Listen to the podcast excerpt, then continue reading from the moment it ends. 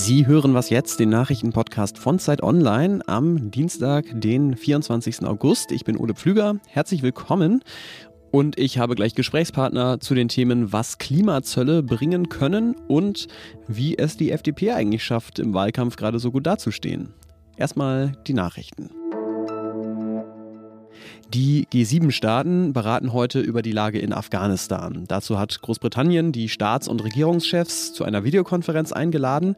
Und laut Premierminister Boris Johnson soll es vor allem um zwei Fragen gehen. Zum einen, wie können sichere Evakuierungen stattfinden und wie kann eine humanitäre Katastrophe verhindert werden. Dazu will Johnson sich beim US-Präsidenten, bei Joe Biden, für eine Verlängerung des Evakuierungseinsatzes einsetzen, denn den wollen die USA nur noch bis Ende August laufen lassen. In Tokio werden heute die Paralympics mit einer feierlichen Zeremonie eröffnet. Los geht's um 13 Uhr und für Deutschland treten 136 Sportlerinnen und Sportler an.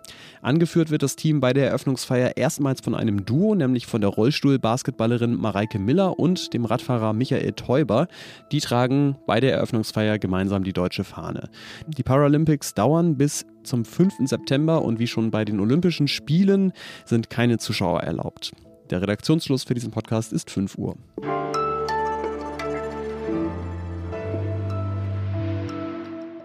Der Anteil Deutschlands an den weltweiten Treibhausgasemissionen, der liegt gerade mal bei 2%. Das heißt, wenn ich jetzt an die Bundestagswahl denke, klingt das erstmal ein bisschen ernüchternd, weil selbst wenn es hier eine hypothetische Partei gäbe, die an die Macht käme, absolute Mehrheit, und die alles dem Klimaschutz unterordnet, wäre das für das Weltklima und den Kampf gegen die Klimakrise ein sehr geringer Effekt. Nur so einfach ist es aber nicht, das sagt Marc Schieritz aus dem Politikressort der Zeit. Hallo Marc. Hallo. Ja, einfache Frage, warum ist es denn nicht so einfach? Ja, weil Deutschland einen relativ kleinen Anteil an den Emissionen hat, aber eine relativ große Volkswirtschaft ist. Und wenn man jetzt die EU mitdenkt, sogar noch eine sehr viel größere Volkswirtschaft ist. Und da Deutschland ja die größte und wichtigste Volkswirtschaft Europas ist, hat Deutschland in Brüssel da auch Macht, um die europäische Klimapolitik mitzubestimmen. So, und wenn die jetzt ähm, klimafreundlicher ausgerichtet würde, dann hätten wir schon zehn Prozent des CO2-Anteils, den wir sozusagen beeinflussen können. Und wenn man jetzt noch einen Schritt weiter geht und sich überlegt, wie viele Handelspartner die EU überall in der Welt hat, dann kann man da sozusagen noch einen größeren Hebel einsetzen. Mhm. Das heißt, wir sind jetzt beim Thema Waren, die Deutschland und die EU aus aller Welt importiert.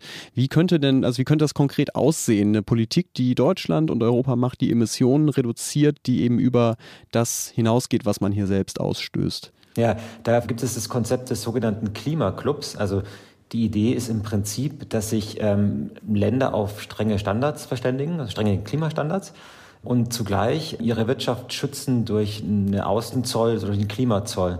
So, und jetzt ist es so, dass wenn ein Land außerhalb dieses Clubs in den Club rein exportieren will, also seine Waren verkaufen will in Europa, um in dem Beispiel zu bleiben, dann müsste es da einen kleinen Aufschlag bezahlen oder einen großen Aufschlag.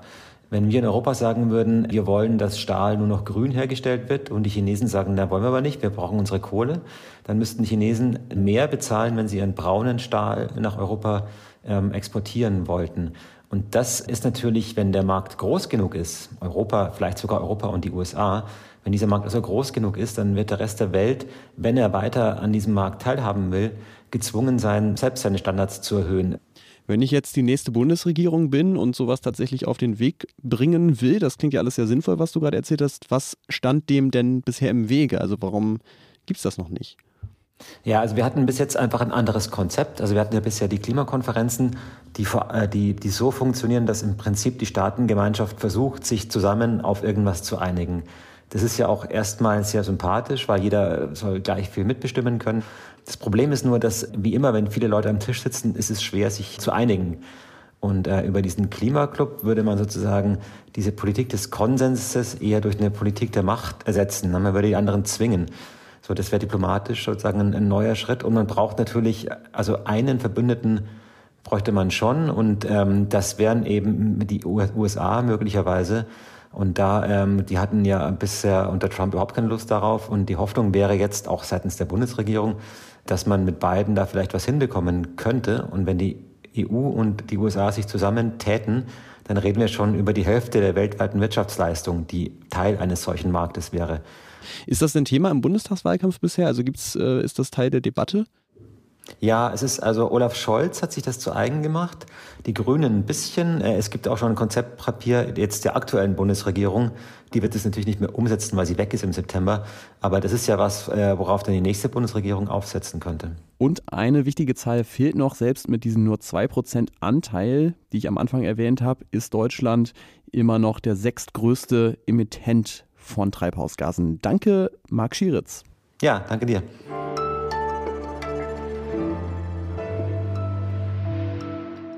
Und sonst so? Die Bild macht jetzt auch Fernsehen. Nach eigenen Angaben soll Bild TV der erste Sender sein, der, Zitat, Live-Schlagzeilen macht. Das wäre jetzt normalerweise nichts, worüber wir hier groß reden würden. Aber mein Kollege David Hugendick aus dem Kulturressort, der hat sich das Ganze einen Tag lang angeguckt und wirklich sehr lustig darüber geschrieben. Deswegen habe ich Ihnen den Text in den Shownotes verlinkt und hier schon mal auch eine kleine Kostprobe daraus. Klartext, das ist auch sehr wichtig. Eine andere Zauberformel, die Bild seit Jahren verbreitet, vermutlich um die Alarmstimmung des Publikums aufrechtzuerhalten, überall sonst belogen zu werden und als sei ein länger artikulierter Gedanke bereits Betrug am Volk.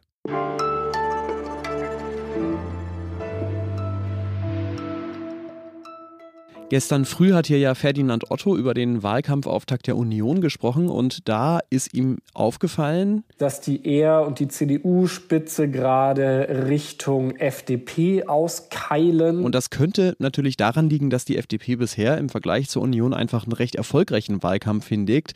Klar, sie käme im Moment nur auf gut halb so viele Stimmen wie CDU und CSU, aber trotzdem wäre das für die FDP und für Christian Lindner, den Parteichef, ein ziemlich gutes Ergebnis. Und das, obwohl Lindner lange nicht mehr so bissig auftritt wie noch vor ein paar Monaten. Zum Beispiel hier ein Beispiel von letzter Woche zum Thema Afghanistan. Jetzt in äh, einer laufenden Evakuierungsmission äh, Rücktritte zu fordern, das ist nicht äh, meine Sache. Aber es könnte natürlich auch sein, dass diese etwas ruhigere Art gerade der Grund dafür ist, dass es gerade ganz gut läuft für die FDP. Das bespreche ich jetzt mit unserem Politikredakteur Lenz Jakobsen. Hallo Lenz. Hallo Ole. Wie erklärst du dir denn diese doch recht stabile Performance der FDP im ansonsten eher chaotischen Wahlkampf 2021? Ja, ich erkläre mir das damit, dass wir uns ja in einem Wahlkampf befinden, der die bestraft, äh, die als erstes zucken, also die die ersten kleinen Fehler machen, sei es ein Lachen oder Probleme mit einem Buch äh, oder Versprecher bei wichtigen Reden, wie wir es zuletzt bei Armin Laschet gesehen haben. Äh, das schlägt sehr schnell zu Buche offen bei diesem Wahlkampf. Der FDP passieren solche Fehler nicht, weil sie, das übersieht man leicht, sehr eingespielt ist und sehr routiniert. Das sind quasi seit 2013, seit äh, dem Schock des Ausscheidens aus dem Bundestag, die gleichen Leute an der Spitze. Also Christian Lindner und auch das engste Team um ihn herum ist das gleiche geblieben. Die Leute sind die gleichen geblieben, die Botschaften sind das gleiche geblieben. Deshalb machen sie relativ wenige Fehler und kommen da ganz routiniert durch. Und dazu kommt natürlich, dass äh, ein paar der großen Themen, allen voran die Pandemie und die damit einhergehen, einhergehenden Freiheitseinschränkungen die Themen einer liberalen Partei und ihre Perspektiven natürlich automatisch ein bisschen nach oben spülen und ihnen sicherlich ein paar Prozentpunkte mehr bringen. Hm, das trifft ja sicherlich auch auf ein anderes großes Thema zu, die Klimapolitik.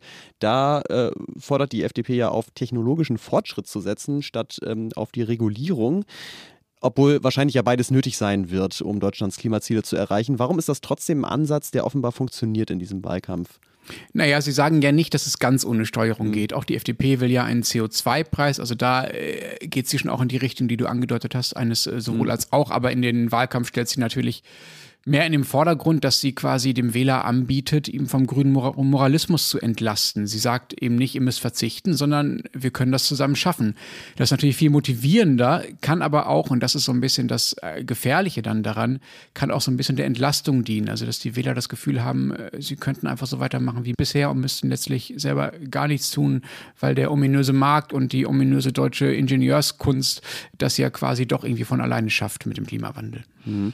Nach der letzten Bundestagswahl, da hat die FDP ja spektakulär die Verhandlungen mit Union und Grünen platzen lassen und ähm, es wirkte ja auch ein bisschen so, als hätte sie eigentlich nur auf eine Gelegenheit dazu gewartet. Der Vorwurf stand zumindest im Raum. Traust du der FDP heute noch so einen Move zu? Nein, ich denke, wenn sie regieren kann in einem Bündnis, das für sie inhaltlich nicht völlig abwegig ist, also beispielsweise wie damals in den Verhandlungen mit Union und Grünen oder auch natürlich in einer Verhandlung mit Union und SPD, dann wird sie das auf jeden Fall machen. Lindia will ja unbedingt Finanzminister, der inszeniert sich quasi schon als Minister, obwohl das noch gar nicht ist. Nur bei einer Ampel mit SPD und Linken würde sie, glaube ich, wirklich doch Nein sagen am Ende, weil sie einfach zu viele Stammwähler damit riskieren würde, die ein, so ein linkes Bündnis nicht unterstützen würden. Danke für deine Einschätzung zur FDP, Lenz Jakobsen. Gerne, danke. Und das war's mit Was jetzt am Dienstagmorgen. Ich befinde mich heute wieder in einer Koalition, die mir sehr gut gefällt, nämlich mit Janis Karmesin. Der macht das Update heute Nachmittag. Ihnen danke ich fürs Zuhören. Sie erreichen uns natürlich per Mail unter wasjetzt.zeit.de. Ich bin Ole Pflüger. Danke und bis zum nächsten Mal.